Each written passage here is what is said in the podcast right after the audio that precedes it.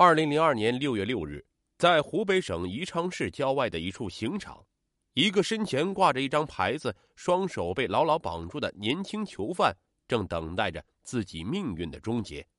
他身上的牌子上写着“唐建敏”三个字。囚犯看着前方背着枪的武警，眼神中透露着恐惧、绝望，以及一些说不清道不明的情绪。预备。武警面无表情的持枪瞄准囚犯，一、二，砰！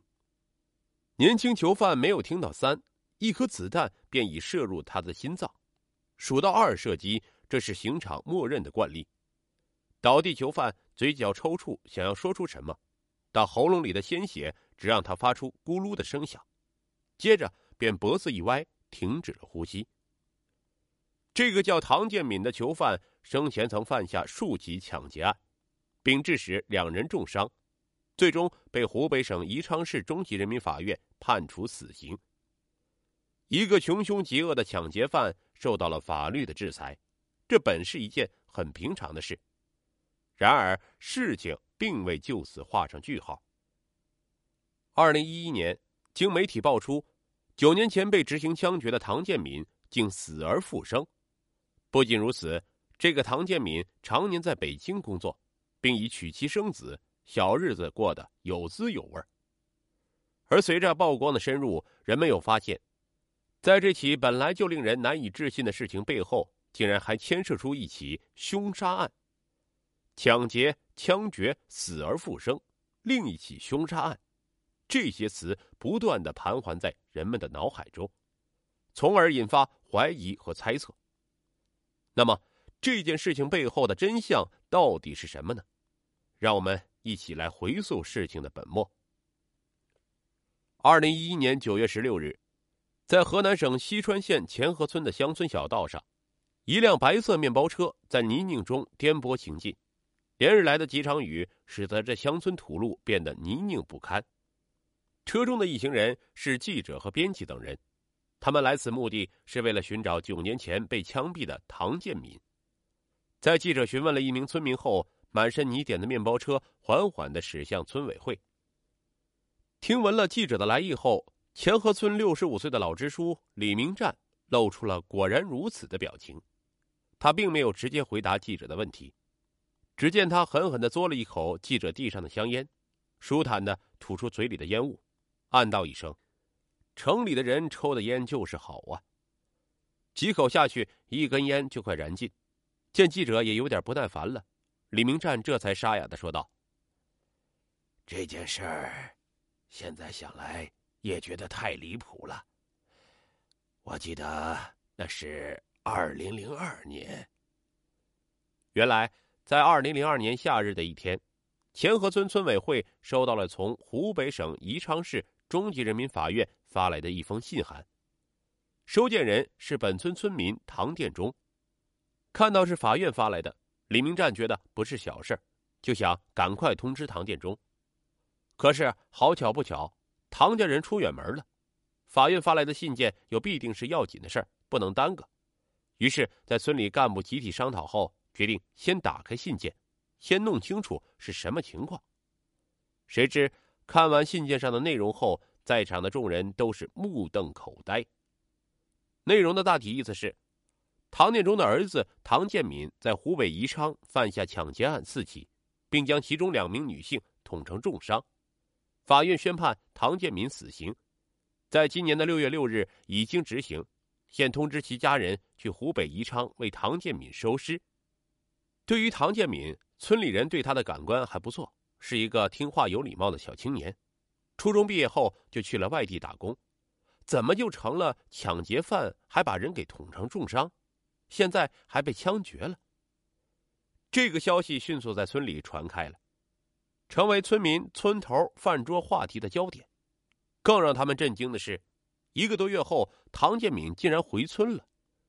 看着背着大包、提着小包务工回来的唐建敏，热情的打招呼。村民们像见了鬼一样，惊诧的看着他，也不说话。看到平时和自己相识的村民们的举动，不明所以的唐建敏也是丈二和尚摸不着头脑。后来当李明战将此事告知他后，唐建敏同样也是目瞪口呆，一直在外老老实实打工，没做过什么坏事自己怎么就被枪毙了呢？肯定是法院那边弄错了，我都没去过湖北。唐建敏只能这样一遍遍的对村民们解释道。而见到起死回生的唐建敏，村民们先是震惊，后来慢慢的也就习以为常了，并且接受了唐建敏的说法，谁也没有去深究唐建敏为何已经被法院枪毙了，现在还活蹦乱跳的活着。而作为当事人的唐建敏以及他的家人也没有去湖北宜昌一探究竟，毕竟人现在活着。这不是法院弄错了是什么呢？就这样，村里的人渐渐的将这件事儿抛在了脑后。偶尔，只有在喝酒的时候，才会有个别好事的汉子将这件事儿当做谈资，向不知道的人讲述着这件离奇的事儿。而在家休整了一段时间的唐建敏，很快就去了北京打工。对于他死了这件事儿，他同样没有放在心上。讲到这儿，李明战又续上了一根烟，慢悠悠的。对着记者说道：“我记得零九年那会儿，这湖北宜昌法院那边就来人了，最后证实被枪毙的不是唐建民，而是他的表弟。我没记错的话，好像叫呃叫张文华。”记者又通过走访调查了解到，这个张文华确实是当年被枪决的唐建民。只不过他冒用了表哥的名字，才有法院将通知发放到唐建敏村里的一幕。据唐建忠说，姐姐外嫁到湖北后生下了儿子张文华。除了前几年姐姐带着姐夫和外甥到河南回过几次娘家，后来就不怎么来往了。张文华抢劫被抓后冒用唐建敏的名字，接着被枪毙，这些事儿唐家也是前几年才知道的。那么，这个张文华为何要冒用自己表哥的名字呢？这背后又有何隐情呢？一九九七年的凶杀案，张文华初中毕业后就在社会上闯荡，几年后开始经营纸品生意。由于生意做的一直比较惨淡，张华开始兼职干起了传销，而拉他进入传销组织的，则是他的一个朋友——襄樊传染病医院保卫科科员李俊。两人没有多少所谓的兄弟情谊，在一起也不过就是吃吃喝喝、花天酒地。在一次嫖娼时，两人因为一些摩擦起了争执，甚至大打出手，当场决裂。后来，张文华请李俊吃了一顿饭，两人这才和好如初。但是，睚眦必报的张文华却已经对李俊暗暗起了杀心。决心除掉李俊的张文华决定再找一个帮手。他想来想去，想到了。初中同学徐浩。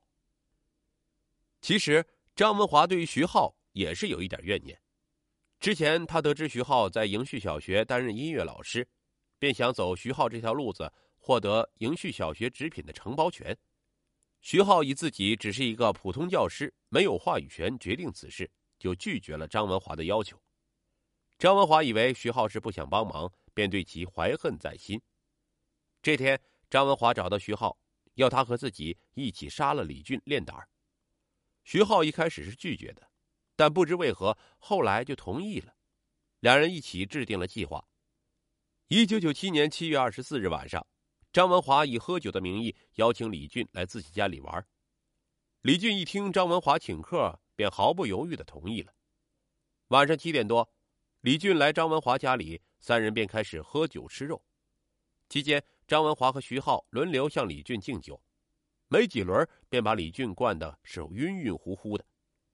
这时，装醉的张文华提议要和李俊比比谁的力气大。打着酒嗝的李俊想也没想就同意了。于是，张文华便抱住了李俊，并给徐浩使了一个眼色。徐浩收到暗号，拿出一根早已准备好的尼龙绳，套在了李俊的脖子上，并使劲去勒。李俊被勒得脖子生疼。瞬间酒醒了大半，开始剧烈的挣扎起来。由于是第一次杀人，两人都很紧张，竟有些控制不住挣扎的李俊。张文华情急之间，只得拿了一把大铁锤，照着李俊的头部狠狠的砸了下去。只一下，李俊的头部就哗哗流血，倒了下去，不知是死是活。为了保险起见，他又拿起绳子将李俊勒了好几分钟。看着李俊已经毫无反应的身体，张文华和徐浩就将尸体拖上摩托车，准备抛尸。